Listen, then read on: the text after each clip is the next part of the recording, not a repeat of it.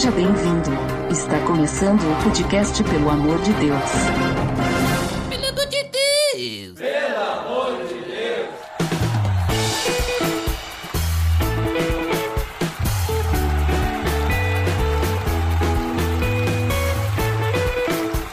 Ah, podcast, pelo amor de Deus, eu sou Erd do Gamer. Eu estou estendendo minha mão em direção ao Botega agora para apresentar ele. Fala aí, Botega. Eu pesquisei bastante sobre esse assunto, mas quando eu soube que o Daniel ia participar, eu levantei as mãos pro céu, hein? Muito bom, então estamos levantando as mãos para o céu agora porque temos um convidado especial, Daniel Kloss, está aqui nos visitando para nos ajudar a falar sobre um tema bem interessante. Fala aí, Daniel. Ah, o Rafael levantou as mãos pro céu, mas eu não pesquisei bastante. Ai, talvez não teve poder nas suas mãos, Botega. então hoje a gente vai falar sobre as expressões corporais do cristão para tentar entender um pouco mais sobre algumas delas. Tá beleza, Edson!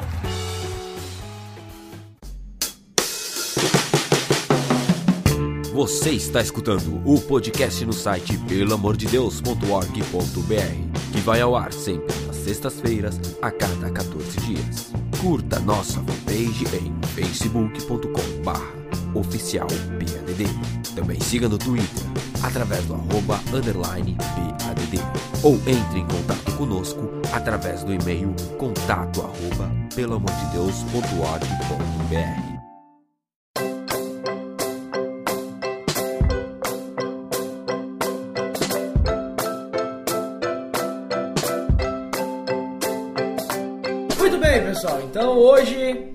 vamos falar sobre as expressões corporais do cristão. Mas como assim? Né? O que que é expressões corporais que a gente está falando?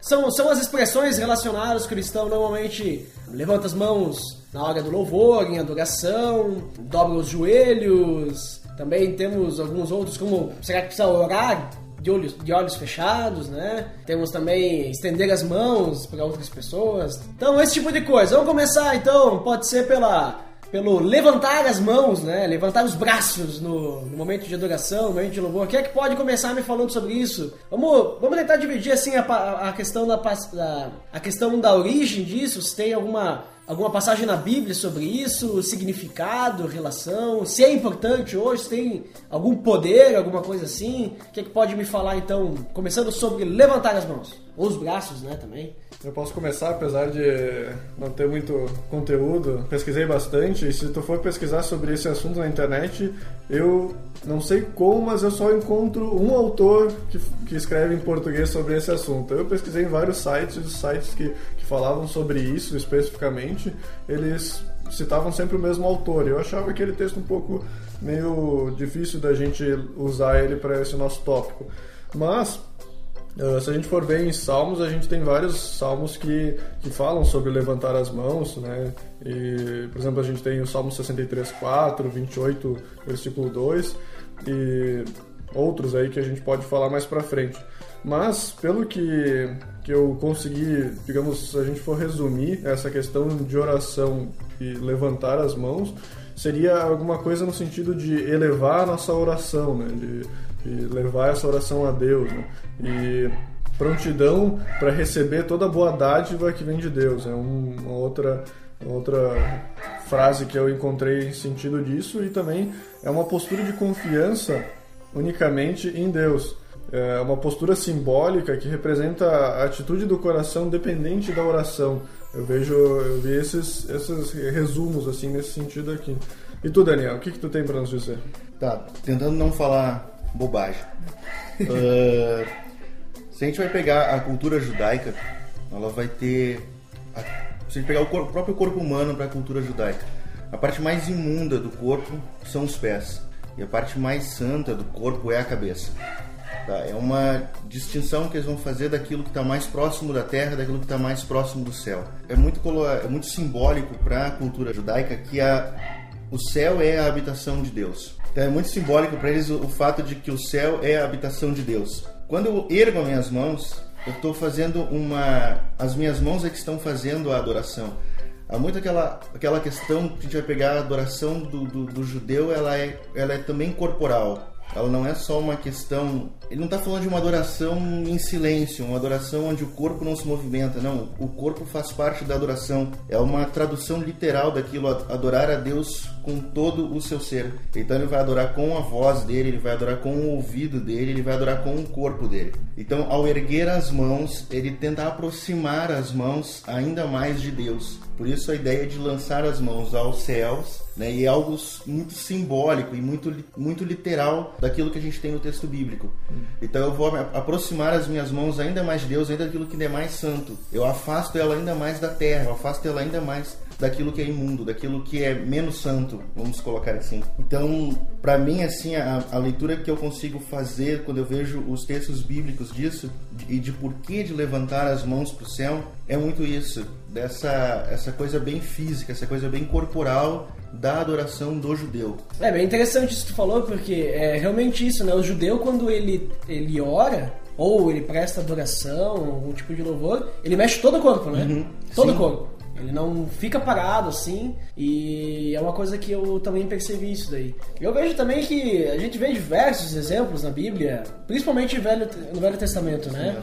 De pessoas prestando adoração em oração também, né? E levantando as mãos aos céus, como tu comentou. Que é um, que é um comportamento que parece, que ele, ele vai ter no, Novo, no Antigo Testamento, mas o Novo Testamento tem muito mais ênfase ao prostrar-se, não ao levantar as mãos. Exatamente, isso aí. Que é o ponto que a gente vai ver depois, né? Que é o lugar de joelhos, prostrar-se, uhum. sei lá, se jogar no chão, né? Que nem fez Jó. É, no Novo Testamento a gente tem um texto bastante utilizado para essa questão de levantar as mãos, é a questão lá em 1 Timóteo 2,8, certo? Que fala que nós temos que levantar mãos santas, né? Eu vejo essas mãos santas que ele fala ali sobre algo que fala mais da nossa vida, né? Algo que uh, o nosso nosso labor, o nosso como é que é é que a nossa caminhada seja realmente santa e que a gente não levante mãos pecadoras, né? Que realmente gente, nós uh, santifiquemos nossa vida e essa levantar mãos santas realmente seja mais não só algo simbólico, mas sim algo de vida mesmo, que eu, que nem o Daniel falou, de elevar minha oração, realmente uh, ficar mais próximo a Deus, mas em, em, totalidade, na minha vida, né? É, a gente vê que ele, a gente pega a igreja primitiva, que nem comentou do Novo Testamento, né? Que a Bíblia, para ser bem sincero, ela não, ela não fala uma posição certa de adoração. Não, não, não tem na Bíblia isso, olha, você tem que adorar assim. Né? Esse é o jeito certo de adorar a Deus. Isso, até tem relatos de arte dos cristãos que uh, alguns, uh, a representação né, de adoração deles era com as mãos estendidas para os lados, né? Também, uma forma de uma cruz, alguma coisa assim.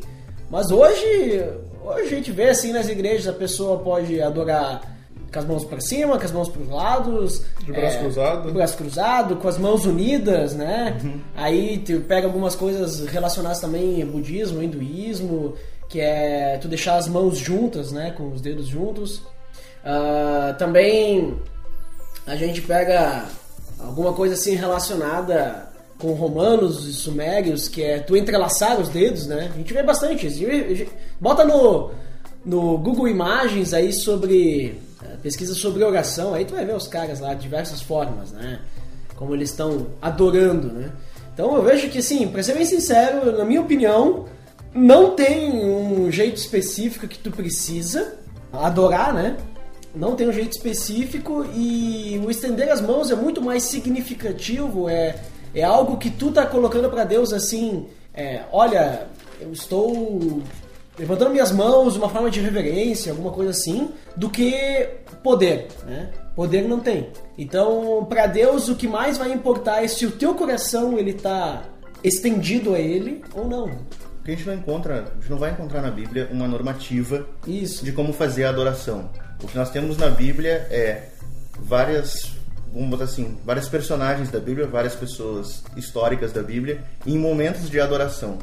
Bom, a gente vai ver um momento que é, é de humilhação e adoração, quando várias vezes profetas e reis se vestem com um saco e cinzas, uhum. tá? E aquilo é uma adoração. Bom, mas a gente não vai fazer esse tipo de adoração mais na igreja. Então, assim, nem todo o exemplo de adoração da Bíblia é válido no culto público contemporâneo. Do texto que o que o Rafa falou agora há pouco, né? A gente tem, por exemplo, em Salmos 141, 2, o salmista Davi vai dizer assim, ó, seja a minha oração como incenso diante de ti e o levantar das minhas mãos como uma oferta da tarde. Então, ele vai apresentar aqui uma outra característica do levantar das mãos. Agora, não mais como uma, uma questão. ao- vai ligar essa adoração como uma oferta, que também é, a oferta é uma adoração, e ele coloca o levantar das mãos como uma oferta, né? Ah, fazendo isso uma, algo que eu estou dando a Deus, uma, uma dádiva, aquilo que o homem pode entregar a Deus. Também é uma outra forma em que ele vê levantar as mãos. Não como uma forma de aproximação de Deus, não como uma forma de demonstração pública de que eu estou adorando, mas como uma oferta, tal como se fosse a oferta, eh, sei lá, financeira. Tá? É, é uma oferta oferta. Então, levantar das mãos para Davi nesse salmo é uma oferta.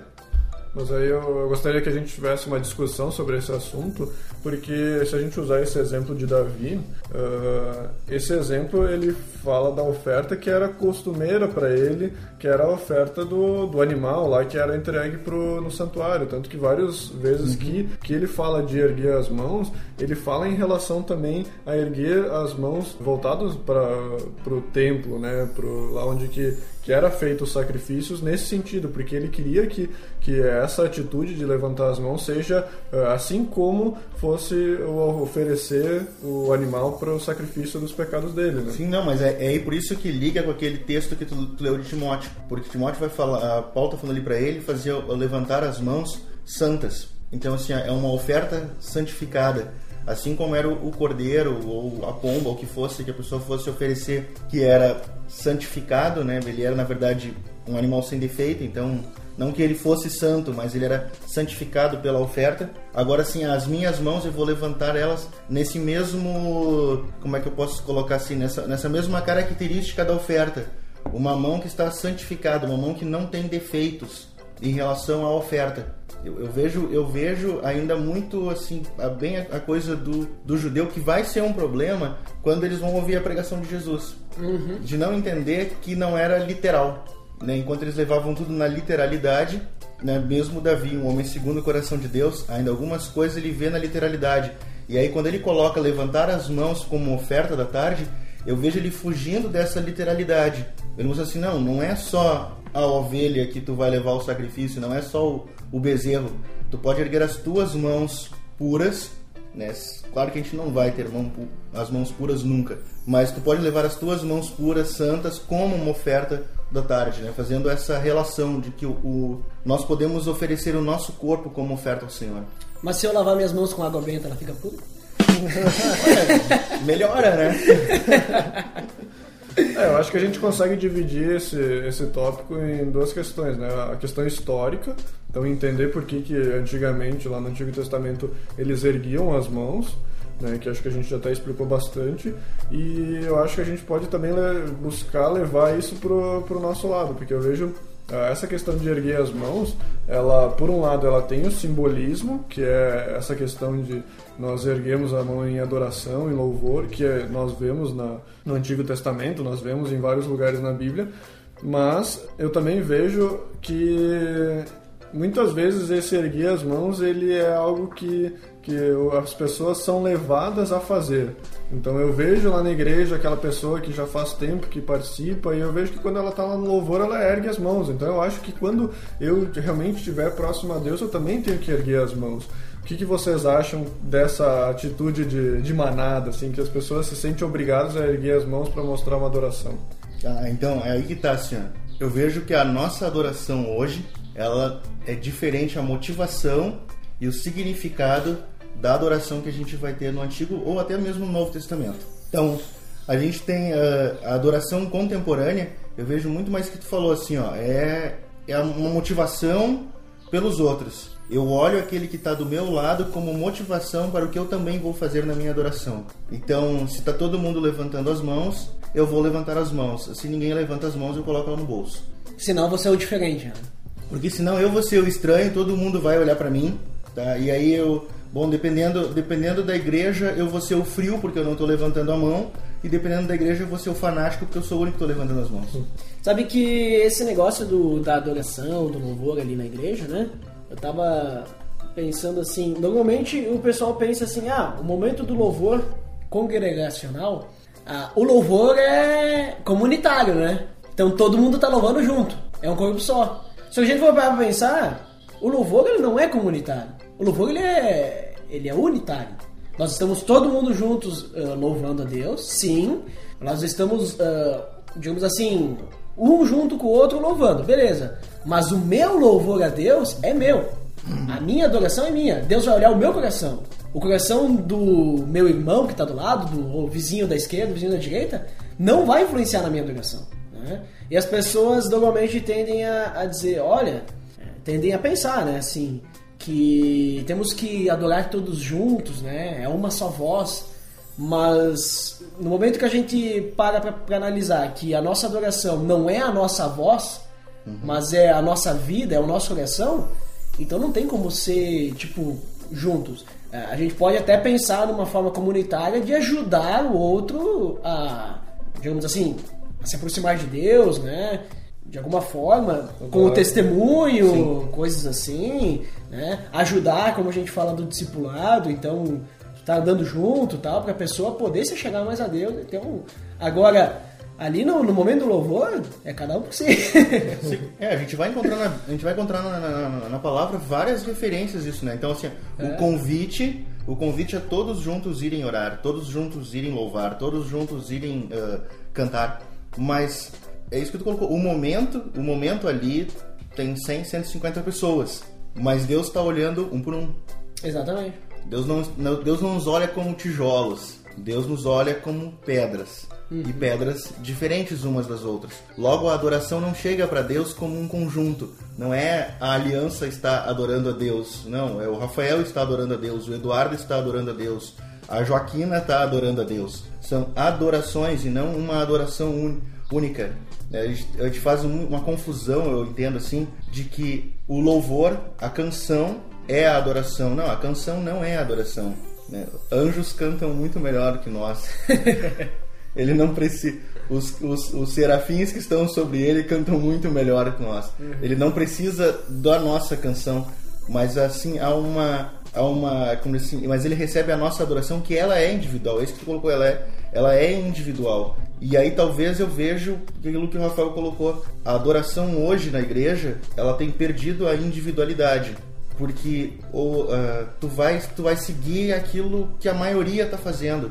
Pra te não ser o estranho, pra te não ser o exótico ali dentro. Muito bem. Aí agora, trazendo pro lado cômico, né? A gente pega que nem o Rafael falou do que as pessoas influenciam as outras, né, levantar as mãos, né? Então, teve um cara chamado Tim Hawkins que ele fez um livro de bolso, né? Sobre o manual dos gestos oficiais de adoração, né? Link no post, o link está no post aí Primeiro pra link no você post, olhar, né?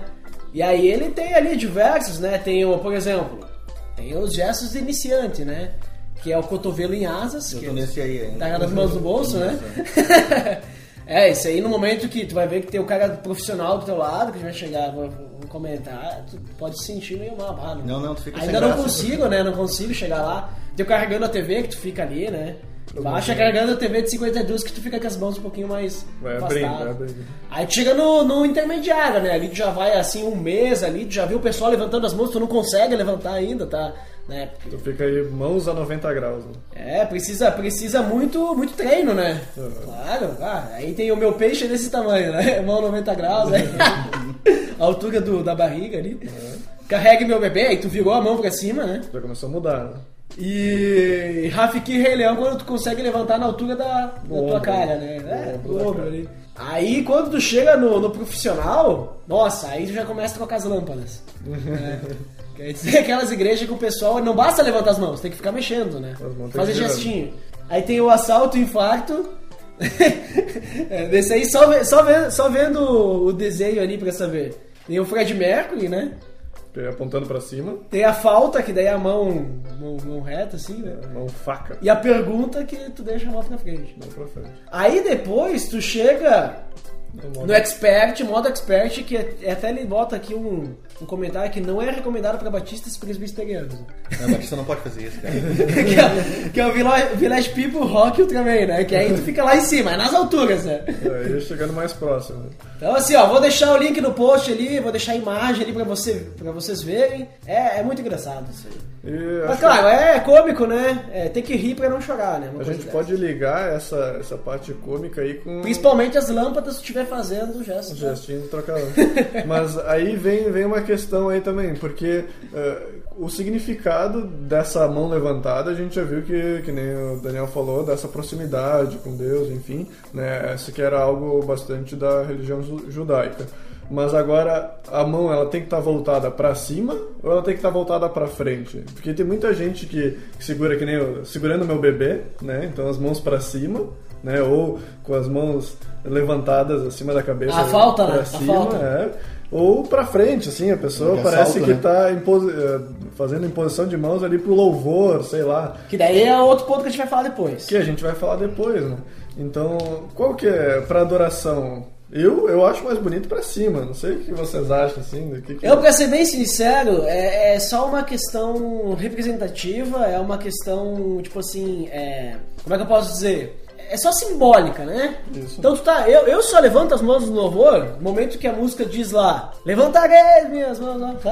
É. Ah, eu levanto, né? Porque eu tô dizendo que eu vou levantar. Se eu, se eu tô dizendo que eu vou levantar não levanto, daí eu tô mentindo. É só, é só coreografia. É, é que nem na última vez que eu toquei a bateria no louvor, aí a gente cantou uma música que levanta as mãos, aí no- na parte lá que dizia levantava, eu peguei uma mão e levantei, né? Porque eu tô levantando, né? Aí aquela parte eu cantei daí. Então, então tem que levantar. Agora, eu, eu, eu particularmente eu não levanto, eu pego e, e fico ali normal, assim. Eu não vejo assim que tem, vai, vai ter alguma diferença. É, cara, e assim, ó, nos meus tempos pentecostais, só pentecostal, né? O pentecostal não teve esse tempo. Uhum. Nos Sim, meus tempos certo. pentecostais, eu, eu, eu tinha uma dificuldade em levantar a mão, Uhum. tá? Ah, eu já sou meio grande, assim, né, cara? Então já chama atenção pelo meu tamanho. Não de altura, de largura. E levantar as mãos, sei lá, eu me sentia meio ridículo. Então eu cons- nunca consegui fazer essa associação, adoração, levantar as mãos. Aí eu, quando fazia o levantar as mãos, era o carregando o bebê, tá ligado? Ah, eu também, assim. Isso, só chega ali, pouca gente vê, a barriga esconde um pouco as mãos. Então, essa sempre foi a, a posição preferida pra levantar as mãos. É, eu acho também, eu acho não, assim, eu acredito que também tem, tem, tem que respeitar as pessoas que estão naquele lugar. Então, se, tu, se a tua igreja, que tu vai, assim, é uma igreja mais tradicional, que não tem aquela coisa, tu não vai pegar, vai, vai se ajoelhar, vai rolar no chão, vai se jogar, vai ficar pulando e vai ficar levantando as mãos porque tu acha que assim é o, é o louvor. Tu tem que respeitar as pessoas que estão ao teu redor, porque daí tu vai chamar a atenção pra ti e as pessoas não vão conseguir louvar Deus, elas vão estar prestando atenção em ti e eles vão esquecer do resto. Agora, se tu tá numa igreja ali também que já tem uma, uma cultura assim de levantar as mãos e tu se sente bem em levantar, tu levanta, né? Então eu vejo assim, é mais cultura, mais de respeito, assim, você tem que prestar atenção. E particularmente eu não vejo poder nenhum, não vejo diferença nenhuma, acho que Deus olha o coração mesmo. E é esse que vale. É, eu, eu, é isso aí, assim, eu não, não vejo uma ligação com a questão assim, espiritual. A minha adoração vai ficar melhor se eu é, gesticular, né? seja da forma que for. Seja levantando as mãos, ficando de joelhos. Isso acho que não melhora a adoração, isso não transforma a adoração. Porque eu posso fazer isso, porque se Paulo está dizendo para Timóteo, olha, ergue tuas mãos santas, tuas mãos limpas, é porque tem muita gente erguendo as mãos impuras e as mãos sujas. Muito bem Se ele observado. tá falando isso, é porque tem gente que tá adorando, né? É como tá. A gente vai ver lá diz assim: olha, não me agrado. Deus vai dizer: eu não me agrado dos seus sacrifícios. Eu não me agrado das festas que vocês fazem. Eu não me agrado mais da oração e das mãos que vocês erguem para mim. Eu não suporto mais sentir o cheiro do incenso que vocês estão me trazendo. Quer dizer, ele tá olhando o coração, ele não tá olhando o meu gestual. O que eu vejo só é que às vezes as igrejas, e aí eu vou colocar a comunidade, né, a, a instituição, ela limita algumas coisas naquilo que ela não deveria limitar, né? A gente está vendo a piada aqui que ele diz assim, ah, não é, os experts, o Village People não é recomendado na Batista na Presbiteriana. Eu venho de uma tradição batista, né? Eu teologicamente numa tradição batista. Eu fui muitos anos da Batista. Tá, isso aqui é daria disciplina. levantar, levantar as mãos estilo Ultraman, o pastor ia chamar no final do culto. É. Na presbiteriana, então, acho que provavelmente daria exclusão. Nossa! Então, assim, ó, bom, é realmente isso que tu falou. Eu, pre- eu preciso olhar a comunidade e ver como ela se comporta. Eu sou novo ali. É, eu sou novo numa igreja hoje e eu observo muito o que as pessoas fazem, porque, bom, eu não quero escandalizar, eu não quero deixar alguém desconfortável por aquilo que eu estou fazendo. E eu acho que essa deve ser uma, um papel do cristão. Ele tem que fazer isso. Às vezes, ah, às vezes tu chega numa igreja em que na hora que vai ter a oração tu não consegue ouvir quem está orando né? Porque ainda mais igrejas grandes, assim, eu, eu já fui em igrejas que na hora da oração parecia que tava chovendo no zinco. Ah, sim, eu sei bem como é que é. Então, assim, ah, era chuva no zinco, total, assim.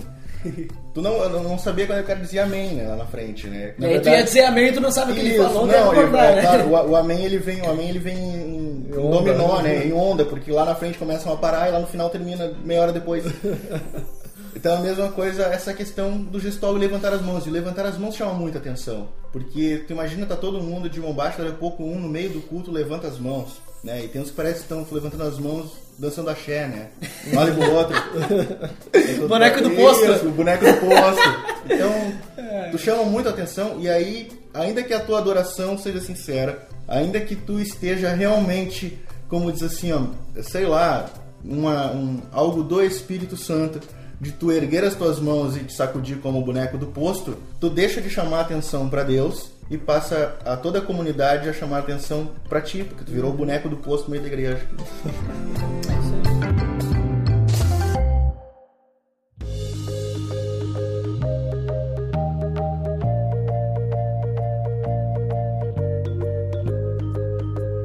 Falando sobre então o que a gente comentou ali da adoração do prostrar de joelho, a gente tem também uma outra expressão do cristão que é ajoelhar-se, né?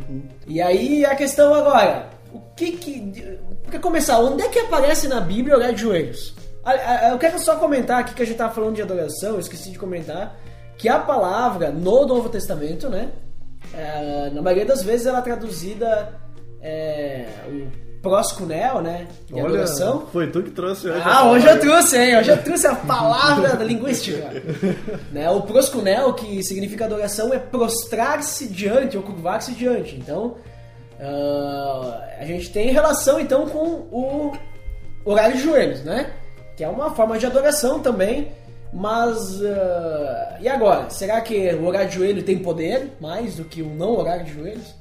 Onde é que aparece na Bíblia? Eu tenho diversos aqui, não sei se vocês querem falar, se querem que eu fale. Tá, assim, ó, eu, eu já vejo a questão do ajoelhar-se bem diferente da como eu vejo a questão de erguer as mãos. Aham. Tá. Um, um texto, um texto que eu acho bem interessante na Bíblia, a gente vai ter em Salmo 95, 6. Tá? Ó vinde, adoremos e prostremos-nos e ajoelhemos diante do Senhor que nos criou. Então, assim, Davi está fazendo um convite, né? E é interessante que ele vai fazer o prostrar-se, ele não compara ao ajoelhar-se, ele coloca isso como duas coisas. Eu entendo que a- quando o prostrar-se aí é prostrar a minha vida e não a parte física, então eu não estou prostrando, o, o Daniel não está se prostrando, o Daniel carne, mas o espírito, tá? Por isso que ele vai falar prostrar-se e ajoelhar-se, então são as duas coisas, é o teu espírito e a tua carne, como assim, prostrados diante do Senhor, e isso para uma adoração. E por que que eu vejo diferente da questão do levantar as mãos? Porque a gente vai ver, principalmente no Novo Testamento, um significado muito forte para a questão do ajoelhar-se. Lá em Mateus, e a gente vai ter também esse texto em Lucas, mas em Mateus 4:9, a gente vai ter a terceira tentativa de Satanás ah, na tentação contra Cristo, tá? E o que ele faz para diz o seguinte para Cristo: tudo isso te darei, né? O mundo ele salva no pináculo, mostra o mundo para mostra o mundo para Cristo e diz assim, ó, se tu prostrando, te prostrando, me adorares. O prostrar-se como algo extremamente importante, significativo, como uma demonstração de de submissão. Submissão, isso aí. Tá? Depois a gente vai ter em Apocalipse 5,14 que diz assim: ó, os 24 anciãos prostraram-se e adoraram que vive para todo sempre. Mais uma vez, é quando eles depositam as suas coroas aos pés de Cristo, que está sentado no trono, e eles se prostram, eles se ajoelham e adoram o Cristo. Então eu vejo o seguinte assim: ó, eu vejo sim como um significado muito forte. Eu não vejo que aqui, como tu colocou assim, ah, a minha oração vai ficar melhor se eu ficar de joelho, se eu ficar em pé. Não. E eu acho que também tem diferença entre a, a minha oração no culto público e a minha oração como o, o apóstolo vai dizer, entra no teu quarto, fecha a porta para que ninguém te veja. Isso aí. Né? Jesus vai dizer isso, perdão. Jesus vai dizer, olha, entra no teu quarto, fecha a porta, ninguém tem que ver a tua oração. Eu não acho que essa oração ela necessariamente tenha que ser de joelhos, mas eu acho que ao eu, eu me colocar de joelhos ou de alguma ou me, ou me prostrar e aí depois a gente vai pensar o prostrar-se em frente a um rei naquela época não era se colocar de joelhos, era se colocar deitado com a cabeça virada para o chão, Exatamente. né, o nariz em terra. É tipo o que os muçulmanos fazem hoje. Exatamente. Por que, que, eu- por que, que é interessante? Os muçulmanos eles têm uma leitura bem interessante disso. Por que, que isso é importante para mim daí? E é por isso que eu entendo que é a, a minha oração privada. Porque é para que eu tenha uma compreensão mais, talvez, mais didática, né? Do que é ser submisso a alguém. De submissão a Cristo. Eu acho que ela é estranha no culto público. Eu acho que ela é estranha, eu acho que ela chama a atenção mais uma vez para o homem. Já cansei de ver, assim, já viajei, como já viajei muito, já fui de muitas igrejas, de igrejas que quando o pastor apronta alguma e a igreja entra em algum tipo de crise, aí no meio do louvor, o pastor sai do meio da- do grupo da comunidade, vai lá para frente do púlpito e se ajoelha e ergue as mãos. Uhum. É as mãos, erguer as É. mãos. Ele pode estar até querendo mostrar alguma coisa de submissão a Deus, de humilhação, de, de sei lá, simplicidade, mas ele não está mostrando isso para a comunidade. Ele está aparecendo, ele quer, ele quer mostrar uma coisa que ele não é. Ele ficasse no meio da comunidade, ele ficasse junto com o corpo. Então eu acho que é aí que está a diferença. Mas eu entendo que ãh, na minha oração privada com Deus, naquela como diz assim, que ninguém está vendo, eu acho que é uma prática interessante, não obrigatória, mas uma prática interessante de eu exercitar a minha submissão a Deus, de eu ver como é isso realmente. Eu, eu senti no físico isso. Eu senti o cansaço de uma oração de joelho que é diferente de uma oração em pé. Mas isso eu vejo como algo privado. É uma, uma experiência pra mim, só minha. É, nós temos diversos exemplos aí, que nem tu comentou, e é, foi, foi bom que tu comentou que a forma como tu ora, ela não vai influenciar no poder. O que importa, novamente, Deus ele olha o que é o coração, né? E a gente vê diversos exemplos do Novo Testamento, inclusive tá cheio de negócios de, oração de joelho. Então, Velho Testamento, peguei alguns aqui só pro pessoal, se quiser olhar. Tem 1 Reis 8,54, quando Salomão ele ora de joelhos e levanta as mãos aos céus também. Isso. né? Esdras ah, 9.5 também, que ora de joelho, cai de joelhos e estende as mãos aos céus também. Ali em Esdras o pessoal também ergue as mãos, né? É, tem, tem, o- tem, é, tem uma- uns locais que é público também, né? Que o rei, ele se ele dobra os joelhos e toda, Congregação. toda a né? congregação, não, porque é todo povo, né? Isso. todo Isso. Pessoal ali. Todo o pessoal. E aí tem, mas tem toda uma significância. É o rei Claro. que está ficando de joelhos. Então, Exatamente, ele tá ficando de joelhos Exatamente. Se o rei, que é a autoridade máxima do Estado, está se submetendo a outro, Uhum. como aquele, os seus súditos também não vão se submeter? Exatamente. Aí tem Daniel 6.10 também, que. Daniel. Daniel, daí aqui a gente vê que ele é tr- três vezes por dia se ajoelhava e orava. Aí Lucas, a gente vê Jesus se ajoelhando para começar a orar, né? Lucas 22. Tem o Getsemane, né? Isso, exatamente. É, tem o Estevão, quando ele vai ser apedrejado também, ele cai de joelhos e ora a Deus. Ah, em Atos é, 7, 59, 60. Atos 9, 40, Pedro também ele se ajoelhou e orou. Né? Pra a mulher, a Tabita lá, né? Atos 20, 36, Paulo se, também se ajoelhou. E Efésios 3, 14, que daí é um ponto que me chama a atenção, que daí diz assim que Paulo diz, por essa razão ajoelho-me diante do Pai. E a gente percebe que daí no caso de Paulo, né, a gente vê então que o significado normalmente é uma questão de submissão, né? E a gente percebe que Paulo, na- quando ele se ajoelha para orar, normalmente ele não está orando por si mesmo, ele está orando por outros. Então, no- por exemplo, na igreja de Efésios, por essa razão me ajoelho, ajoelho diante do Pai. Por essa razão é pela igreja de, de Éfeso, né? Pelos o quê? Efesianos? Éf- é- Éfesos. Efesenses. Efesenses. Efesarianos também. É. Então ele está orando por eles, né? Então Paulo normalmente quando ele se ajoelha, ele ora por outros, né? Então a gente pode pensar, ah, é só por isso então que a gente tem que se ajoelhar? Eu acho que não. É um exemplo, né? Não é que ele não está dizendo assim, olha, ajoelhe-se, até porque Paulo não fala isso. É uma não, não vou dizer a palavra coincidência, mas é um exemplo que Paulo normalmente ele ora por outras pessoas quando se ajoelha. Mas a gente tem também as pessoas que pensam talvez, ah, a oração de joelho vai ter mais poder. A gente tem exemplos de pessoas que oraram em pé. Até na Bíblia, o exemplo que eu achei foi do publicano lá, né? Não, um bom exemplo. que ele estava orando em pé e batendo no peito, né? E tem, mas aí tem um bom exemplo que é o Ezequias, lá em Isaías 38, que ele ora deitado. Né? Ele vira para a parede uhum. e orou ao Senhor. E a oração dele foi atendida, inclusive. Tu pode pensar, ah, a oração deitado não vai ter poder nenhum. É a mesma coisa que tu orar de joelho, orar de pé, orar caminhando, orar andando, né? De qualquer forma. Então, assim, na minha opinião, eu vejo que, por exemplo, assim, é, é importante tu orar de joelhos. Eu fico, eu concordo contigo, Daniel, quando tu diz a questão de submissão, treinar submissão, mas não vejo diferença de poder nisso. Eu vejo não. uma submissão, uma adoração, Isso. né? Tu tá orando a Deus por estar de joelhos, está demonstrando para Deus, Deus, eu tô saindo do meu conforto, uhum. né, de estar tá aceitado, sei lá, e eu quero me colocar de joelhos para demonstrar que esse momento aqui é um momento especial para mim, para ti, fora da congregação e tal, porque a gente vê que até Jesus ele orou em pé, né? E a gente tem exemplos de pessoas uh, ajoelhadas, sendo atendidas. Uh, vemos exemplos de, por exemplo, assim, Elias também orou deitado. Né? Então, assim, tem diversos exemplos que não tem um jeito certo para ser atendido. O que vai ser atendido se tornar conforme a vontade de Deus, que o Espírito Santo intercede por nós. Né? Eu vejo que até talvez vocês nem demonstrar para Deus a minha Isso. submissão, é demonstrar para mim mesmo. Também, olha só. Eu acho que é, o aprendizado uhum. é muito mais para mim. E é aquilo que tu falou assim, ó, a pessoa, ah, eu fiquei de joelho e oração melhor eu não posso tornar o ajoelhar-se uma doutrina. Isso aí, muito bem. Porque se eu transformar uma doutrina, virou uma doutrina humana. Então eu vou lá, vou lá pro livro de Daniel. Ele orava três vezes ao dia, de joelhos, voltado para Jerusalém. Aí agora a gente vai começar também, então, a orar três vezes por dia, muçulmanos de joelho, e isso, voltar, eles vão voltado para Meca. Só que os muçulmanos são melhores que Daniel, eles oram cinco vezes. Exatamente, é, são bem mais... E aí então, e a gente vai ter isso em algumas denominações. Ah, não, tem que orar só de joelho, tem que orar voltado para Jerusalém. Eu nem sei para onde está Jerusalém agora. E assim, ó, bom, isso foi uma prática de Daniel e a gente vai procurar em toda a Bíblia e não vai achar nenhuma outra.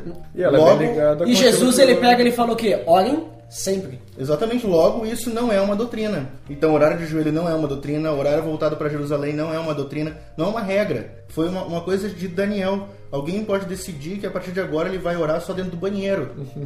ah, eu vou, vou orar, sei lá, uh, fazendo flexão. Sem fazer reflexão, né? Vou ficar só ali, né? Parado. Botar com as mãos pra cima, né? É, é impossível. É. não, mas é a mesma coisa, por exemplo, tem o horário de olho aberto, né? Aí tem pessoas que dizem, não, pra orar tem que ser, pra orar tem que ser de olho fechado, né? Porque senão não é a mesma coisa. Aí tem os caras que eles vão lá e pegam lá João 11, 41, que Jesus olha para cima, né? E agradece a Deus por, por Lázaro, né? Uhum. Aí não, ele tava de olho aberto porque ele olhou para cima, né? Então, assim, eu vejo também, não tem uma doutrina dizendo você precisa fechar os olhos para orar. Mas também, aí eu volto à questão que tu comentou da, congre da congregação, o respeito, né? Se liga onde tu vai, a igreja, ela não dobra o joelho para orar, então não dobra o joelho para orar. A não ser que seja um caso que daí vai lá o pastor lá na frente, sei lá, o presbítero lá na frente, ou quem quer que seja, que conduza o ministro de louvor e diz, pessoal, vamos orar ali pelo, é, pelo fulano de tal, então vamos, vamos dobrar nossos joelhos, mostrar uhum. reverência a Deus. Aí toda a igreja dobra os a joelhos. Tá é algo significativo, né? E é uma questão de submissão. E a mesma coisa o olho aberto. Se todo mundo olha de olho fechado, por que, que tu vai ficar de olho aberto, olhando em volta, pra ficar cuidando dos outros? Olha, aquele não tá orando, é, né? não tá orando. Sabe? Não, onde diz assim, não, aquele tá orando de olho aberto, assim também, né? é, exatamente. É, é, é algo tá assim orando, que, tá que, que, eu vejo assim, além de ser uma falta de respeito, ainda constrange as pessoas, sabe? tu todas as pessoas de olho fechado e tu de olho aberto. Ah, mas não tem problema, eu consigo olhar de olho, de olho aberto. Tá, mas em respeito aos outros, fecha, fecha os olhos, sabe? Eu que fico lá atrás na mesa de som, normalmente eu sempre oro de olho aberto, porque é na hora da oração que é bom de tu fazer alguma mudança, é trocar microfone, sei lá, fazer. tirar. No caso, tu nem ora, né? Tu só diz amém no final, né? Não, o cara tá lá ouvindo, mas aí só o cara tá ali cuidando de alguma coisa e é bom, é. bom essa hora porque não tem ninguém olhando e tu pode fazer o que quiser. É, por exemplo, assim, ó, então eu dei uma procurada nisso sobre o por que fechar os olhos na oração. Aham. Eu encontrei um, encontrei um texto assim, e isso vem de uma tradição ah, da reforma protestante. Sim. Eu, eu não acreditei muito, tá? Eu acho que é mais antigo que a reforma protestante. De o fechar os olhos está ligado com a ordenança de Jesus de tu ir pro teu quarto e te fechar para que ninguém veja a tua oração. E para que seja uma oração, a, a tua oração é tu e o Pai. tá? Então, quando eu estou naquele grupo, estou na comunidade, tem um monte de gente, eu não consigo fazer isso na hora da oração. Eu não consigo me retirar e fazer a oração separada. Mas se todos fecharem os olhos, É como se tu tivesse é como se eu estivesse sozinho. Eu não estou vendo o que, que os outros estão orando, eu não estou vendo o que os outros estão pedindo para Deus. tá? A não ser, claro, tem às vezes um mais, mais exagerado, né? Que tem que levantar a voz no meio do povo, né? Ou é a chuva no zinco. Mas, teoricamente, eu tô recluso num espaço meu. Na minha cabeça. Exatamente, tô na minha cabeça. Aí tu não Então- pode orar em voz alta, né? E aí tem, aí tem que ser uma oração em silêncio. Isso. Mas então assim, o texto colocava isso, eu achei interessante, eu achei plausível a, a ideia. Não concordei muito em ele dizer que foi da reforma protestante. Eu acredito que isso é mais antigo. Acredito. Tá? Ah, mas assim, achei plausível a explicação. Interessante.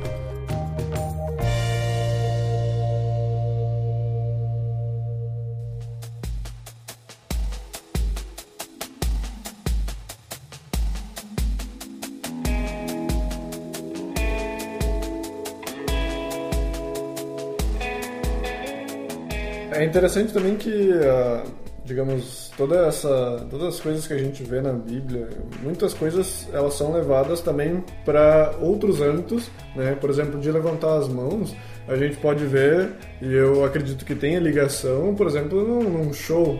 Né? A É pessoa, pessoa diz, ah, vocês estão gostando do show, levantem as mãos, né? Ah, todo mundo aí bate palma, sabe? Eu vejo que, que tem a ligação porque é alguma coisa que veio, é uma coisa que vem de antigamente e eu acho que tem a mesma, mesma ligação com que hoje a gente deveria fazer. Por exemplo, se, digamos, ah, a gente está realmente adorando a Deus, no caso, no caso de um show ali, a gente está adorando o show, no caso de gostar, né? Estou adorando esse show, eu vou levantar as mãos porque eu estou animado. É que quem vai pro show é pentecostal, né? É. Não, mas tô Aí dizendo tu, tu show- pode, porque todo mundo tá fazendo, né? Não, mas eu tô dizendo show normal, show de rock. Mas sei então, lá, mesma um show- coisa. Fala um show de Ivete É Sangalo. igualzinho o show, cara. Ivete Sangalo da Enel. É, né? É, gostar total. Porque aí tem o axé. Então eu vejo que tem essa ligação. E também a questão até de prostrar-se, a gente, nós vemos então em outras religiões, vemos também, ah, então a gente via nessa questão de, de reinados, então a pessoa, sempre que chegasse algum rei, ele se prostrava na frente do rei, independente de ser cristão ou não ser, né? Isso a gente vê inclusive em filmes, a gente vê em séries, e até isso aqui é levado em coisas de ficção. Por exemplo, a gente pode pegar o filme do Super-Homem lá, que o, o Zod pedia que ajoelhassem na frente dele, né? Me. Me before Zod. então, é, é levado essa, essa mesma ideia em outros lugares e eu acho que muita gente eh, pensa nisso de, de uma forma. É, aquele negócio está implícito, né? Que eu me rebaixar à frente do rei ou à frente de uma pessoa significa me prostrar. Então, para eu mostrar que essa pessoa é superior a mim, eu vou me ajoelhar à frente dela. E eu acho que essa mesma ideia ela tem que ser levada para nossa oração. Se eu quero na minha oração demonstrar eh, que eu sou inferior a Deus, eu vou me ajoelhar. Agora, se eu estou dizendo minha oração, estou fazendo lá meus pedidos e, sei lá, no momento eu não estou dizendo, não é uma oração em que eu, no momento, quero me colocar inferior a Deus, é, na verdade, não que eu não seja, mas digamos, se eu vou orar dizendo que eu demonstrando essa minha humildade, me humilhando, então realmente eu vou orar de joelhos, porque isso vai demonstrar, como a gente falou, né? Vai ser algo exterior que vai demonstrar isso. E eu faço também, eu acho que é interessante a gente fazer a ligação E acho que tudo que a gente vê do Antigo Testamento a gente tem que trazer para o Novo Testamento, né? É muitas das coisas que a gente vê no Antigo Testamento elas têm que ser traduzidas para os nossos dias uhum. atuais. Então não adianta que nem a gente conversou de dizer que ah, lá o Daniel, então Daniel ou também Davi também ah, prostravam com virado lá para coisa porque era da religião, era da, da, da questão judaica, era da questão dos sacrifícios. Então a gente tem que traduzir isso para o nosso dia a dia. Então qualquer atitude que seja de prostrar, de levantar as mãos, de fechar os olhos ou as outras que a gente for falar, eu acho que a gente tem que traduzir os nossos dias atuais. O que, que significava para eles naquela época, o que, que significa hoje para nós isso, e a gente vai ter que encontrar isso no Novo Testamento, e dentro de uma congregação, dentro de, de um grupo de pessoas, o que, que isso realmente está significando, né? O que, que uh, se todo mundo está levantando a mão, será que realmente é uma adoração ou será que a pessoa está fazendo isso porque todo mundo está levantando? Eu fecho os olhos porque é, não é para fechar os olhos realmente ou porque todo mundo fecha? Então, realmente o conhecimento do que a gente está fazendo ele é essencial para a gente não se, se deixar levar por qualquer doutrina. Essas são as, digamos, as mais comuns da gente encontrar, mas isso pode ser levado em outras questões que é, às vezes a gente é levado a fazer. A gente acha que isso está na Bíblia, acha que, ah, não, porque na Bíblia diz que a gente tem que orar de joelho, então eu vou começar a orar de joelho. Mas não, vamos realmente é, estudar e ver da onde que sai realmente cada gesto, cada coisa física que a gente faz. É aquela coisa assim, acho que você colocou, né? Não pode ser mecânico. Isso. Eu não posso, como dizer assim, não, uh, sei lá, o pastor, o presidente, o pregador, ele está lá levando, tá lá faz, levando o evangelho e alguém está a cada 5 segundos, 10 segundos, eu já vi isso, né, falando aleluia, glória a Deus, aleluia, uhum. glória a Deus. Né? Eu nunca, nunca vou esquecer de uma vez que o, um pastor estava contando uma. Antes de começar a pregação, ele contou: ah, na, tinha uma senhora na igreja que ela sempre falava muito aleluia, glória a Deus, glória a Deus, aleluia, aleluia. E aí o pastor falou assim: Ah, então na tarde de hoje, né, faleceu a nossa irmã, não sei o que, aleluia, glória a Deus. Aí todo mundo começou a rir, né? Era, era sobre o enterro, mas todo mundo riu. Porque para ela era mecânico aquilo. Ela não estava nem prestando atenção naquilo que era pregado. Eu não sabia nem o que era aleluia e glória a Deus. Exatamente, não sabia nem o significado disso. Yeah. E aí daqui a pouco a gente também está levantando as mãos, não por, um, não por algo espiritual, não por um algo, sei lá, vou botar essa palavra, um sentimento meu, mas porque tá, tá todo mundo levantando a mão, você é o único a ficar com a mão para baixo. E é como aquilo que tu colocou no início ali, né? Questão de bater palma. Ah, igrejas onde tem aquela prática de vamos aplaudir a Jesus. Ah, esse aí não. isso aí não. Que também é algo gestual na igreja, é. nessas igrejas. Aí então, ah, vamos aplaudir Jesus. Aí os caras vão lá e batem uma palminha xoxa. aí assim, ah, é pra Jesus, tem que bater palma mais forte, né? É, vamos, tira o pé do chão, né? Então assim, ó, e bom, será que, cara, se tu bateu palma daquele teu jeito, para quem acredita nisso, né? Uhum. Tu bateu palma xoxa do início e tu bateu palma mais forte da segunda vez só porque tu for ordenado, o, o teu coração é o mesmo do primeira, da primeira batida de palma. Uhum. A mesma coisa, então assim, o que, que adianta eu levantar as minhas mãos pro céu se o meu coração está distante daquela adoração? O que adianta eu me ajoelhar se o meu coração, como assim, está indignado pelo fato de que eu tô de joelho?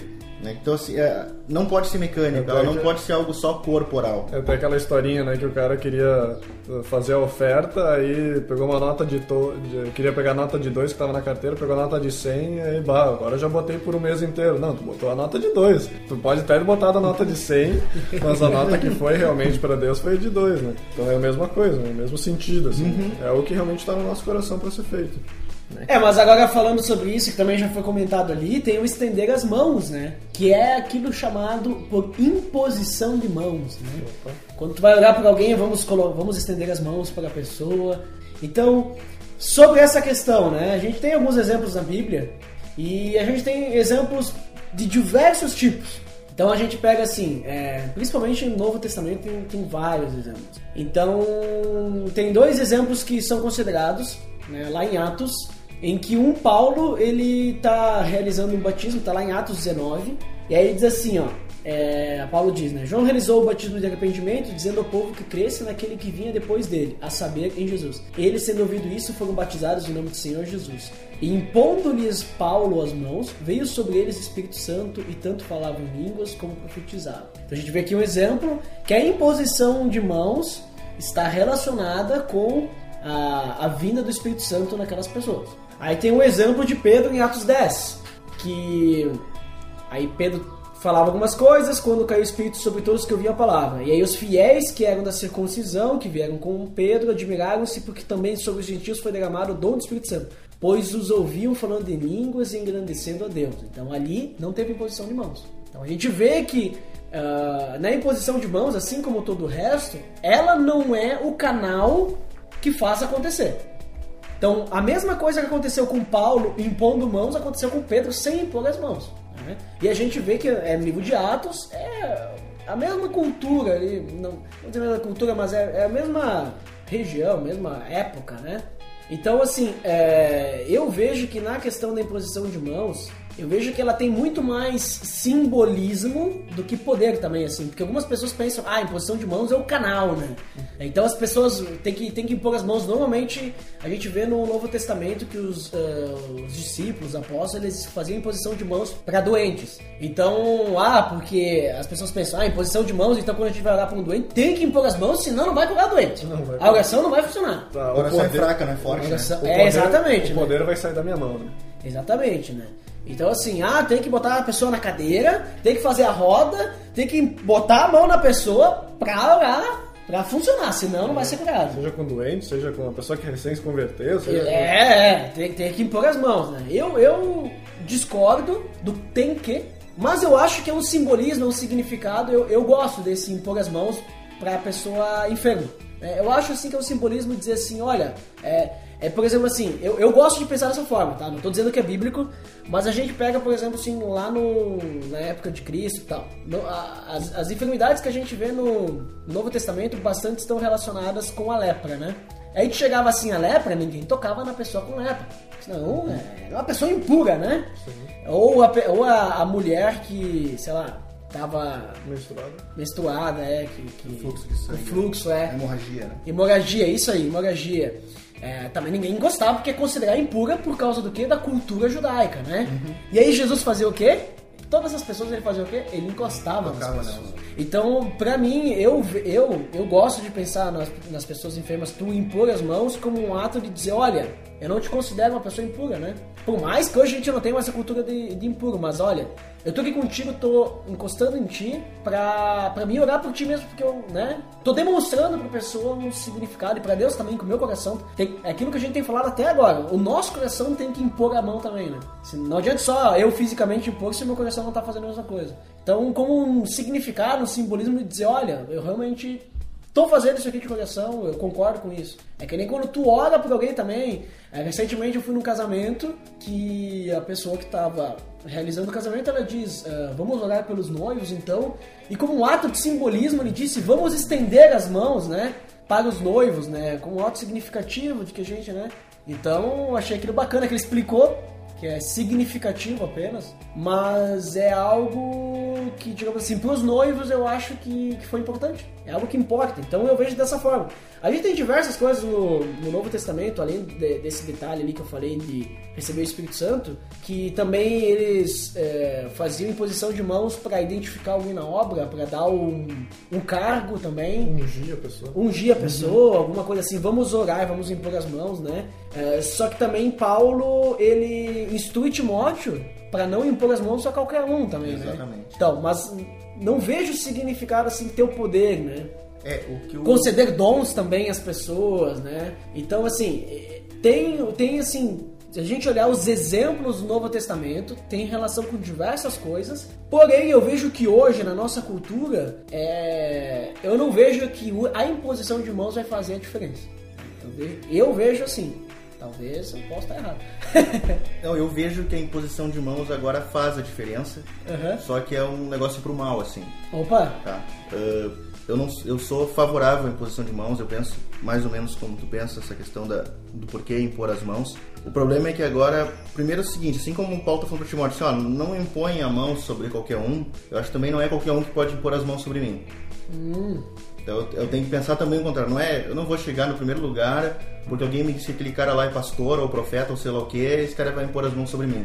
Porque a imposição de mãos se tornou um negócio, um negócio literalmente na igreja de que de autoridade daquela pessoa, de aquela pessoa ser o mediador entre os homens e Deus. Então, se o Zezinho impõe a mão sobre mim, não acontece nada porque o Zezinho não tem ah, poder nenhum, o Zezinho não é profeta, o Zezinho não é apóstolo. Não tem cargo nenhum. É, agora se for o apóstolo José alguma coisa, não é mais o Zezinho, agora é o José alguma coisa, aí esse sim, esse eu não só, eu, assim, esse eu vou brigar para que ele imponha as mãos sobre mim. Ele vai estar se apresentando lá em Belém do Pará e eu vou viajar para Belém do Pará e eu vou entrar numa fila com mil pessoas porque eu quero receber três segundos de imposição de mãos dele para que eu também receba né, a porção dobrada do espírito dele. Então assim, ó, acontece, isso se tornou dentro da nessa questão simbólica, se tornou assim, ó, que quem impõe as mãos, dependendo de quem impõe as mãos, tu, como assim, tu, tu despeja sobre ela uma autoridade, um poder que pertence a Deus e não a ela. Bom, Paulo, quando está impondo as mãos sobre, sobre aqueles homens e mulheres e eles recebem o Espírito Santo, não era algo assim, não, foi o Espírito Santo saiu de Paulo e entrou neles. Exatamente. Tanto é que Pedro não impõe as mãos e acontece a mesma coisa. Exatamente. Tá? No dia, em Atos 2, no dia do Pentecostes, não tem ninguém com a mão sobre ninguém. Então, assim, ó, o que, que- o que, que a gente tem hoje? Se, colo- se colocou muito assim, ó, uma importância exagerada, exacerba- exacerbada e uma e como assim, e são pessoas específicas que realmente têm o poder para impor as mãos sobre os outros. Se eu for lá orar por um enfermo e colocar as mãos, ah, eu acho que ele não vai ser curado não. Agora se é o apóstolo, se é o profeta, ah não, pá, essa pessoa vai sair, o paralítico vai sair caminhando Pastor tem poder. 0,7 segundos depois. Então, assim, ó, um- eu vejo um problema hoje nisso, pela forma como a igreja em geral tem visto a imposição de mãos. A imposição de mão vista como algo de autoridade e poder daquele que impõe as mãos. E não daquele que, como diz assim, que reina sobre aquele que impõe as mãos. Isso é o problema. E aí é um problema. É como, por exemplo, é como aquela, o exemplo que foi do, do pastor que sai do meio da comunidade e se ajoelha lá na frente para que todos olhem para ele. Por que, que ele não foi lá pro gabinete dele se ajoelhar? Por que, que então no meio do culto, já que ele sentiu vontade de se ajoelhar, ele não foi lá pro banheiro da igreja e se ajoelhou lá? Por que, que ele tem que ir lá pra frente se ajoelhar na frente de todo mundo? É a mesma coisa a imposição de mãos. A imposição de mãos se tornou algo público. Então, assim, é no final do culto, chamam as pessoas, ah, vem até aqui à frente, quem quer receber uma bênção, né? E aí o pastor vai estar ungido impondo as mãos. Que poder tem o pastor para impondo as mãos passar alguma bênção? Não vai fazer a diferença. Então, assim, é, é- é colocar muita autoridade sobre uma pessoa. E é isso, assim, ó, eu vejo essas, essas questões gestuais na igreja que tra- se transformaram em coisas doutrinárias, aquilo que não era doutrinário, aquilo que era algo, uma, algo natural do homem, digamos assim, ó. Bom, Daniel teve a vontade de orar três vezes ao dia, virado não sei o quê. Ah, Davi vai ver o levantar das mãos como uma oferta da tarde. Né? Ele não disse que é a oferta da tarde, ele disse que é como, é parecido, é semelhante. Ah, bom, sei lá, Paulo vai orar de um jeito X, Elias vai só virar pro lado e orar. Tudo vai ter um momento. Bom, Jeremias está orando dentro de um poço. Todo mundo entrando no poço aí agora. Né? Então, assim, ó. Pegue seu poço e ore. É, e aí Vamos não, montar assim, uma empresa de orar, poço, poço Sim, ungido. não, pra, pra orar tem que entrar num buraco pra realmente ser atendido. Então essa coisa assim, se tornou doutrinário. E algumas coisas, por exemplo, o ajoelhar-se em público, o impor as mãos, se tornou um negócio assim, ó, de dar poder e autoridade ao homem. O homem voltando a ser o centro. Tudo aquilo que por cinco séculos a igreja vem lutando para que não seja assim, né, que o centro seja Deus, nós estamos num período em que, como assim, voltamos a práticas da Idade Média, onde novamente o homem é o centro, a pompa está novamente sobre o sacerdote e não sobre aquele que reina sobre o sacerdote. Porque é o negócio dos fariseus, né? Que eram os que oravam em público lá, em voz alta. E É, e dizendo, né, não, eu, eu jejuo, eu dou dízimo, eu não sou como esse publicano aí. É. E o, agora, a parte um pouco cômica também dessa questão de imposição de mãos e ligando tudo isso, eu acho que todas essas questões, eh, nós, quando a gente, nós for, formos solicitados para fazer alguma coisa nesse sentido, a gente precisa ter essa ideia do que, que realmente eu estou fazendo, né? Então a imposição de mãos é uma ideia também. Então, por exemplo, eh, nos casamentos normalmente acontece isso, no meu casamento teve também isso, que é, ah, vamos impor as mãos sobre os noivos. Então eu vejo que se eu estou em algum local e eu não sei por que, que eu estou levantando a mão, eu acho que eu não preciso levantar a mão. Eu, eu não estou fazendo isso, eh, eu estou seguindo a manada, né? Estou seguindo o pessoal ali que está levantando a mão. Então na igreja também, se alguém me pede, ah, vamos impor as mãos olha, eu não sei o que significa impor as mãos, então talvez eu prefiro ficar com as mãos baixas ou, enfim, né? Claro que tem toda a questão da congregação que então vai ser o diferente, mas realmente eu acho que é melhor eu me eh, sair desse momento, ó, eu não sei para que que eu tô fazendo isso, então eu vou vou ficar ali fora um pouquinho enquanto vocês estão fazendo isso e depois eu vou lá conversar com, com o pastor e eu vou entender por que que foi levantado as mãos aí. Sim, isso que tu colocou assim, achei é, bem interessante, né? Hoje, hoje numa igreja tu não vai encontrar somente pessoas que servem a Deus. Tu pode ter um visitante ali Aham. e que ele serve a sei lá que Deus. é, interessante porque assim, tá, a gente tá lá no, no período da, da igreja primitiva. Poxa, os que estavam ali, provavelmente estavam escondidos do Estado romano, eram pessoas que buscavam a Deus. Aí eu chego pra comunidade, chego numa igreja com 300 pessoas e digo assim, estendam as mãos para abençoar essa pessoa. Tá, e se tiver 15 ali que não conhecem a Deus, que bênção que eles estão passando? O, que, o que, que é isso? Né? É claro, eu não acredito que por eles estenderem as mãos, eles vão estar passando uma maldição para a pessoa. Não acredito nisso. Mas eu vejo assim, mas o que papel eles estão tendo ali? né? Essa coisa assim virou um troço, não tem significado nenhum para eles e não tem significado nenhum para quem tá recebendo. É, e a, a parte cômica disso aí é que também daria pra fazer um- uma cartilha de posições de imposição de mão, né? Ah, é? Porque tu tem, a, vai. tu tem a posição Hitler, né? Que Essa é a mais Que engraçada. tá proibida, né, cara? proibida. Tem a posição do faraó, né? Que daí é pra mulher que já tem o braço ali, já tá meio molinho, aí ela só levanta meio parte do E corpo. fica com outro apoiando, né? Tu tem a, a- realmente a mão pra frente, né? O high five ali. Então tu tem, Vai dar melhor. Tu tem várias coisas. Eu, eu dou risada bastante quando eu vejo as pessoas como High Hitler, porque, porque realmente eu fico pensando, a imposição de mãos normalmente tu, tu tá botando a palma da, na pessoa. Então tocando mesmo, a pessoa. mesmo que tu não esteja perto dela e não tá tocando, de, de qualquer forma, a palma ela tem que estar voltada para essa pessoa, porque é esse o sentido da imposição. Agora, quando eu vejo a pessoa apontando a ponta dos dedos para a pessoa, eu fico pensando, realmente a pessoa talvez não saiba o que, que direito ela tá fazendo, né?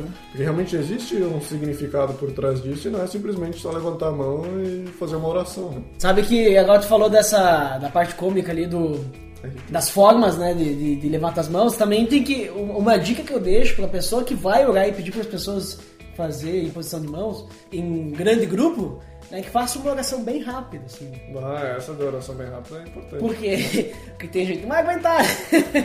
O cara fica ali cinco minutos orando o cara ali, né? O cara começa no High Hitler e quando vê, tá com a mão lá embaixo já, né? Só tá a mão Tá impondo a mão pra formiga já.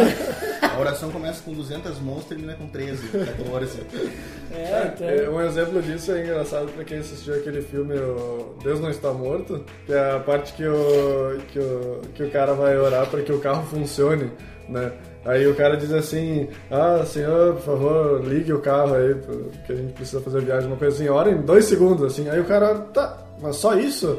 Eu cheguei, aí ele disse, tá, mas tu conhece alguma oração diferente pra, pra orar, pra ligar o carro? Isso aí é o suficiente, né?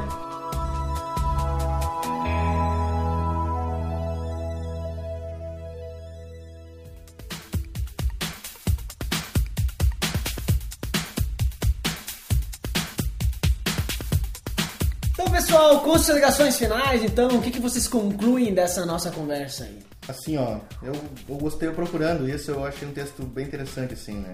Em Tito 2, eh, Tito diz o seguinte: Seja, sejam moderados e prudentes. Acredito que a adoração é isso também. Paulo também vai falar isso. Adoração, eu devo, primeiro, eu devo ser prudente.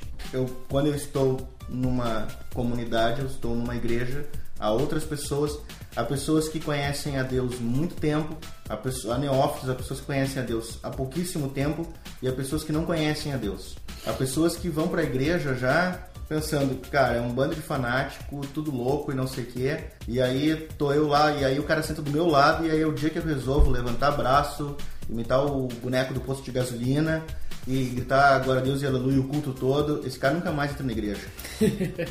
A não ser que ele ache isso legal. Tá? Então, assim, ó, primeiro, então, há uma prudência. E eu preciso ser moderado. Assim, a, a adoração, eu não, eu não concordo com um termo que há um, um tempo atrás vem sendo usado na igreja, adoração extravagante. Adoração não é extravagante. Em nenhum lugar da palavra se fala em adoração extravagante. A adoração, ela é... Aí que tá, a adoração não é minha. É o Espírito Santo que me leva à adoração.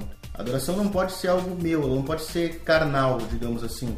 Ela não pode ser uma coisa, não é o Daniel adorando, é o Espírito Santo que me usa como um veículo de adoração.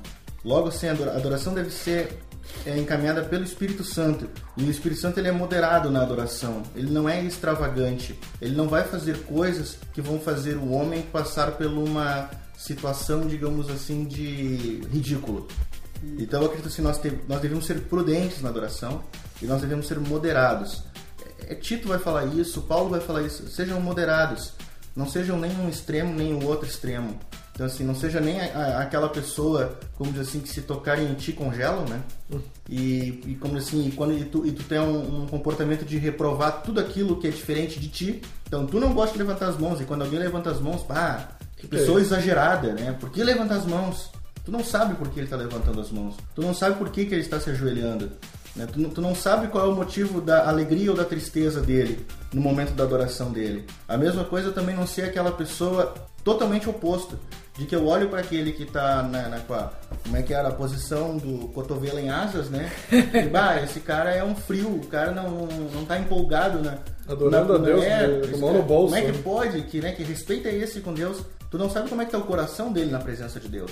Então, assim, ó, acho que a, gente, a igreja tem que buscar, o, cristão tem que buscar o ponto de, de como assim, ó, do, do meio termo, da, de uma adoração moderada e uma prudência em como fazer essa adoração a Deus. Eu acho muito interessante todas essas questões, levantar as mãos, ajoelhar, impor as mãos, todas essas são, são coisas que eu acho que a gente não pode deixar morrer, né? Que nem, gente, que nem o Daniel falou aí de ser prudente, então na questão de elas continuarem existindo, mas eu acho que muitas delas elas têm que ser nossas, né? Elas não podem ser é, ser usadas só publicamente, né?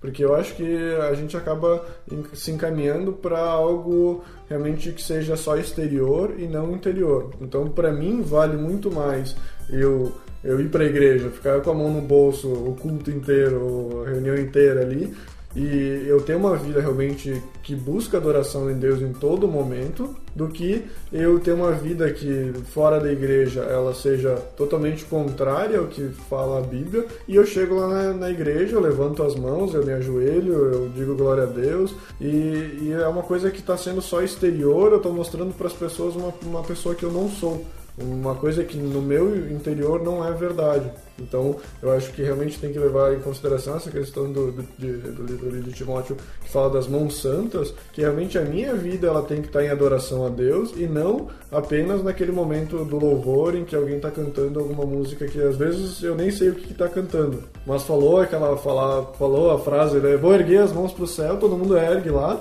E às vezes a pessoa está lá em pecado, às vezes a pessoa não, nem conhece direito a Deus e ela tá erguendo as mãos. Então eu acho que, que eu, quando toco essas músicas, não levanto. Eu, eu canto, mas uh, o meu erguer as mãos passadas fica contido ao meu espírito. Né? então eu, eu acredito muito mais que, que acho que eu espero também que todo mundo que esteja nos ouvindo realmente uh, leve em consideração isso. A minha vida ela tem que estar em adoração a Deus, independente da forma gesticulada, da forma que eu estou apresentando para as outras pessoas. Agora, se é, a, minha, a minha forma de adorar ela pede algo físico, e isso acho que para nós italianos que a gente conversa com as mãos, ele é até bastante comum às vezes, né? de a gente precisar gesticular, eu acho que é importante, mas eu acho que né, a, gente, a gente entrou em acordo aí que realmente ele depende do local onde a gente está e se a gente está dentro do nosso quarto, tudo, todas essas questões elas são possíveis, né? Eu posso me ajoelhar do lado da cama, levantar as mãos para os céus e fazer uma oração ali e realmente ser algo de coração. Então, realmente, a gente tem que ter o conhecimento do que, que a gente está fazendo e não fazer simplesmente porque foi nos imposto ou porque todo mundo faz isso. Sabe o que falou ali do levantar as mãos ali quando a música diz? Tem músicas que a gente canta assim, que é Eu me prostro aos seus pés, nem juro. É. né? Até agora essa daí do meu próximo aos pés, eu lembro que eu já fiz a posição do Ultraman no levantar as mãos. Oh. Veja só, uma vez a gente tava tocando no acampamento que era um show de talentos lá, e a gente cantou essa música, e na parte do Rip Cross dos Pés eu não tinha que tocar guitarra. E daí eu peguei, eu fiz a posição do Ultraman, porque eu estava ali, né? Nossa, estava. Mas sabe que a posição do Tava, eu Ultraman- tava de olho fechado e tal, e eu nem vi o resto, e não sei por que, que eu levantei, eh, fiz a posição do. Não, do também não, a do Village People. Do Village People. Do Village People eu fiz, me enganei. A do Village People que é pra, para, para os lados, A bem do, alto. a do Ultraman ela pode também ser encarada como a criança querendo ser pega pelo pai, né? A criança não, mas eu não fiz outra também. Agora eu me enganei, foi a do Village People. Mas é verdade, você falou. É, mas ah, então, concluindo também, eu, eu vejo assim que essas expressões corporais, acredito que devem ter mais, né? A gente usou essas aí, são as mais conhecidas. Eu vejo que são, são questões que realmente elas aparecem na Bíblia, porém eu vejo que para os nossos dias hoje elas são mais simbólicas, são mais do nosso interior, são mais nossas do que pra comunidade, assim, eu vejo. A não ser, claro, que nem eu comentei assim, daqui a pouco, sei lá, por algum motivo, a pessoa que tá conduzindo a reunião lá, ela diz, pessoal, vamos jogar tal coisa, vamos, do- vamos jogar de joelhos, né? Explicando, vamos mostrar uma, um respeito a Deus, sei lá, uma submissão a Deus, alguma coisa assim. E aí toda a congregação faz porque te- tem entendimento, entendeu? Tem entendimento, tem propósito, e todo mundo entende que, ah, por isso, vai, então vamos fazer, porque é assim, né? Não é algo que tu tá fazendo pra chamar atenção, não é algo que tá, sei lá, alguma coisa, né? Então eu vejo dessa forma e pra finalizar, eu queria só fazer uma pergunta pra vocês, eu fiquei na dúvida agora. Por causa que os judeus, eles oraram virados para Jerusalém. Ou seja, era pro templo, né? Isso. Isso. Salomão, né? Tá, mas e agora com o novo templo a gente tem que virar pra São São Paulo. pois é? Então é isso, pessoal. Que vai ficar aí pra área de feedback e até depois, quem não fica, até o próximo episódio.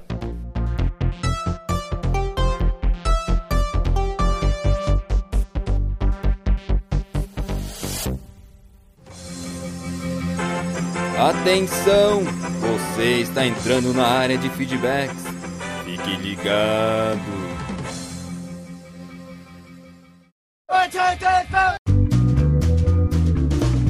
Estamos na área de feedback, Opa! pelo amor de Deus. Nossa! Fantástico! Uau, feedbacks do PADD 40. Vejam. Veja só, estamos aqui no episódio 40.